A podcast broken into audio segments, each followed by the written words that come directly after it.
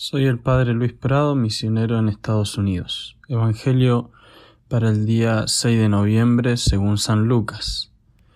En aquel tiempo Jesús dijo a sus discípulos, Con el dinero tan lleno de injusticias, gánense amigos que cuando ustedes mueran los reciban en el cielo. El que es fiel en las cosas pequeñas, también es fiel en las grandes. Y el que es infiel en las cosas pequeñas, también es es infiel en las grandes. Si ustedes no son fieles administradores del dinero tan lleno de injusticias, ¿quién les confiará los bienes verdaderos? Y si no han sido fieles en lo que no es de ustedes, ¿quién les confiará lo que sí es de ustedes? No hay criado que pueda servir a dos amos, pues odiará a uno y amará al otro, o se apegará al primero y despreciará al segundo.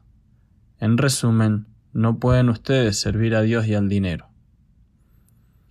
Al oír todas estas cosas, los fariseos, que son amantes del dinero, se burlaban de Jesús.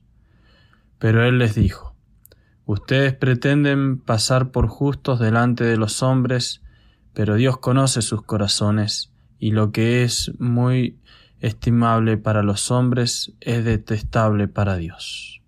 Palabra del Señor, Gloria a ti, Señor Jesús. Debemos luchar con todo nuestro esmero por ser fieles en lo pequeño. Queda claro el Evangelio. La santidad a la cual Dios nos ha llamado, sed perfectos como vuestro Padre Celestial es perfecto, no nos permite darnos el lujo de dejar pasar pequeños detalles en el amor a Dios sino qué tipo de amor sería el que hiciese grandes obras por el amado, pero luego en el día a día le fallaría en pequeñas cosas. Dios es un Dios celoso y quiere todo nuestro corazón, toda nuestra mente y toda nuestra alma. No podemos replegar ni un centímetro de, nuestros, de nuestro acto de ser a Dios. Todo le pertenece. Por eso es que debemos ser fieles a Dios, empezando con las cosas pequeñas para luego ser fieles en las grandes empresas que Dios nos encomienda. Y es que la fidelidad es necesaria para la felicidad. Por eso se dice que ser fiel es hacer feliz al amado. El mismo San Juan de la Cruz habla de la fidelidad y el gozo como cosas juntas e inseparables. Dice en el libro tercero de la subida al monte Carmelo, capítulo 20. Ah, pues el espiritual de mirar mucho que no se le comience a asir, es decir, a, a apegar el corazón y el gozo a las cosas temporales, temiendo que de poco vendrá mucho, creciendo de grado en grado, pues de lo poco se viene a lo mucho, y de pequeño principio al fin es el negocio grande.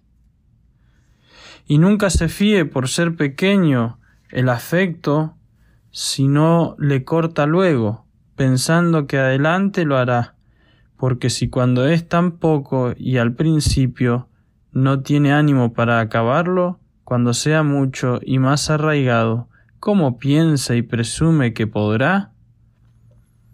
Mayormente diciendo nuestro Señor en el Evangelio que el que es fiel en lo poco también lo será en lo mucho, porque el que lo poco evita no caerá en lo mucho. Mas en lo poco hay gran daño, pues está ya entrada la cerca y la muralla del corazón, y como dice el adagio, el que comienza la mitad tiene hecho. Por eso es que debemos luchar en el día a día por ser fiel en lo poco, en, los pequeños actos. Y podemos verlo de ese modo, cuán qué hermoso cómo Dios nos ama tanto que nos permite que a través de pequeños actos cada día le demostremos ese gran amor que le tenemos. Y esa es la fidelidad y la felicidad en las pequeñas cosas, de la cual Santa Teresita hizo gran uso.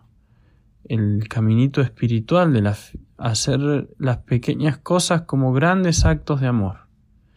Pidámosle a la Virgen María, ella que fue fiel a Dios en todo, Pidámosle la gracia de también nosotros ser fieles en lo poco para luego ser fieles en lo mucho.